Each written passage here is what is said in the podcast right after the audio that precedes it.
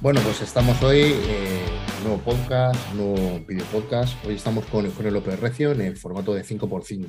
5 preguntas y 5 respuestas. Eh, ¿Qué tal, Eugenio? ¿Cómo estás? Muy bien, encantado de estar contigo otra vez. otra vez. Eh, vale, empezamos con las, con las preguntitas. Háblame de cómo ha sido tu camino hasta llegar a donde estás ahora y cuál es tu especialidad. Vale, bueno, lo primero que a mí mm, me gusta decir que, que, en el camino estamos, más que llegar a un sitio, porque cuando llegas a un sitio parece que ya has acabado.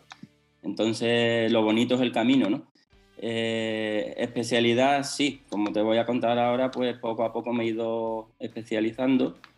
Y este camino comienza pues desde que yo tengo recuerdos de niño, pues me gustaba el deporte, cualquier tipo de deporte, practicaba pues karate, baloncesto, hasta que poco a poco mm, empecé a implicarme más en deportes acuáticos.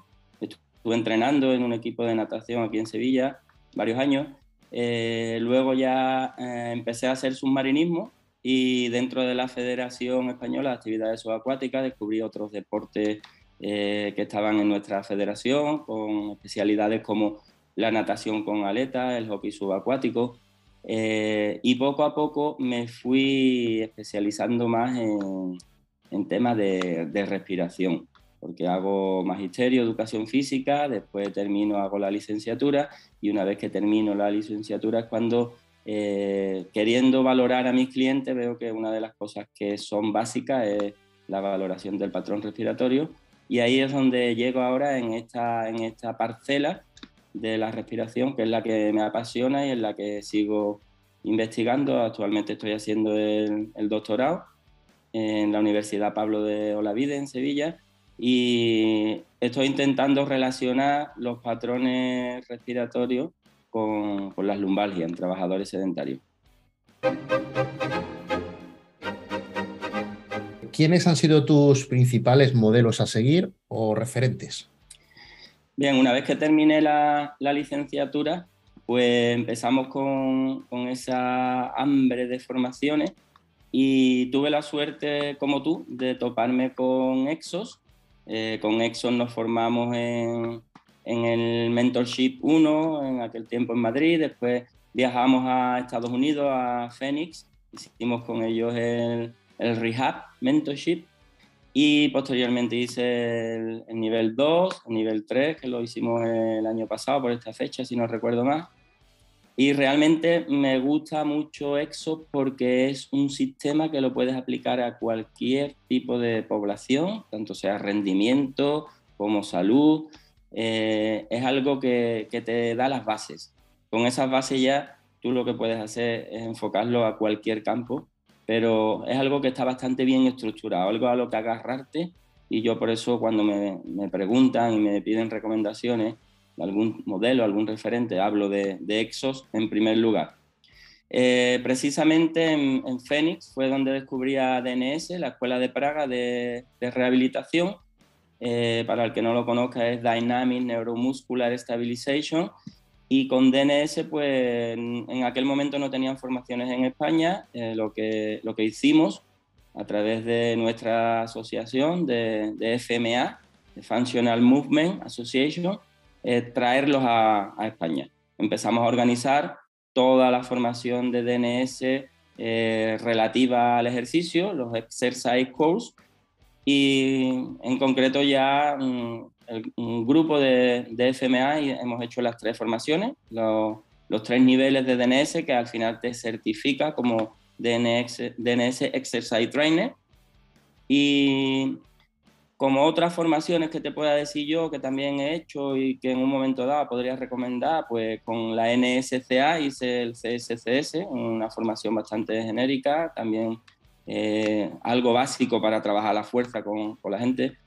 Luego me, me, interesé por Michael Boyle y su certificación, hice el CSCS, eh, perdón, el CFSC, aquí con las letras nos liamos un poco.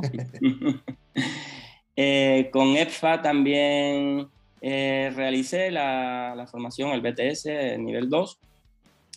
Y luego ya si hablamos de algunos, algunos modelos, algunos referentes más especializados en, respiración, que es mi ámbito, pues yo te podría decir, por ejemplo, PRI, con, los cuales he hecho yo el Postural Respiration, eh, Oxygen, Advantage, que también hice el Oxygen Advantage Instructor Training. Luego hay una empresa que me gusta, norteamericana, que es Shift, Shift trabaja mucho el tema de la respiración enfocado al rendimiento deportivo. Y lo último ya que puedo recomendar, y es lo más reciente en mi, en mi vida formativa, pues es la respiración en yoga, lo que conocemos como pranayama. Entonces, hace ahora este verano, aprovechando las vacaciones, he estado en India y me he formado con, una escuela de yoga de allí, de India, eh, pero solamente en este ámbito, en el ámbito del pranayama, de la respiración yógica, que es uno de los aspectos, uno de los aspectos, digamos, que más me, que me faltaba por conocer y que más me está enriqueciendo ahora mismo. Eh, es la dimensión más psicofisiológica de, de la respiración. ¿Qué es lo que más te entusiasma del trabajo que haces? Vale, pues en mi trabajo actual como entrenador personal, y en concreto, pues aplicando eh, la, valoración y luego la mejora de los patrones respiratorios, eh, lo que más me entusiasma pues es que se puede conseguir mucho pues haciendo muy poco. Cuando nos llega un entrenado, un cliente, una clienta, pues lo primero que hacemos es valorarlo, ya sea para salud, para rendimiento deportivo, el ámbito que sea, y en esa valoración, uno de los principales aspectos que hay que tener en cuenta es cómo respira esa persona. Entonces, viendo su patrón respiratorio, si encontramos un patrón respiratorio disfuncional eh, y podemos modificarlo, podemos darle las pistas para que él mismo haga ese trabajo y lo modifique, ya sea porque tenga una disfunción a nivel biomecánico, bioquímico o psicofisiológico en cualquiera de las dimensiones, pues esa mejora en muchas ocasiones va a acarrear un resultado óptimo, porque vamos a ver mejoras ya no solamente en el patrón, sino en algunos trastornos, incluso musculoesqueléticos, que venían asociados a ese patrón. Por lo tanto, podemos hacer mucho con muy poco. ¿Cuáles son algunas o algunos de los mayores errores que has cometido en el aprendizaje hasta ahora? Bien, Jorge, ahí nos podíamos explayar, ahí sí hay mucho, hay que reconocer los errores, yo creo que ese es uno de los aprendizajes más grandes que, podemos hacer a nivel individual. Pues mira, empezando pues por los miles de gigabytes que acumulamos de formaciones, que sabes que vamos a una formación y al compañero le decimos, ah, tú has hecho esta formación, vale, pásamela que la voy a guardar en la memoria externa. Y al final tenemos ahí miles y miles de, de gigabytes que mm, no tenemos vida suficiente luego para, para verlos. Entonces, eh, yo hago mucho hincapié hoy día de cuando vamos a una formación, vamos a disfrutar la formación, no tanto vamos, lo primero que hacemos es, ¿se puede grabar? Bueno, pues vamos a intentar no grabar, estar pendiente de la grabación, sino mm, vivirla, vivirla y no tanto en grabar, porque luego mm, en pocas ocasiones vas a poder ver las horas y horas que tenemos ahí acumuladas. Siguiendo con los errores, pues el, síndrome del día después que yo le llamo es vamos a una formación un fin de semana y el lunes ya estamos intentando aplicarlo todo con nuestros clientes, con nuestros entrenados, nuestras entrenadas. Y en muchas ocasiones, pues lo que estamos haciendo es incurrir en un sobrequeen, porque estamos dándole muchísima, muchísima información que tal vez nosotros sí hemos podido asimilar, pero intentamos que nuestro cliente eh, haga todo lo que hemos aprendido en ese fin de semana y al final olvidamos lo más importante y es otro de los errores que, yo veo que he cometido durante mucho tiempo, que es mirar a los ojos de, los clientes, de nuestros entrenados y nuestras entrenadas. ¿Por qué? Pues porque estamos tan pendientes de que haga short foot, de que lleve bien tobillo, rodilla, la cadera, que haya una buena alineación del raki, una buena estabilización, los hombros, y no miramos a los ojos a las personas.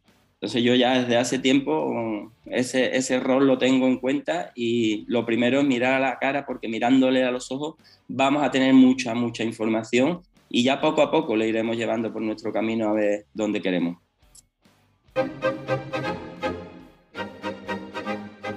Y si pudieras hacer algo para mejorar el sector, ¿qué harías?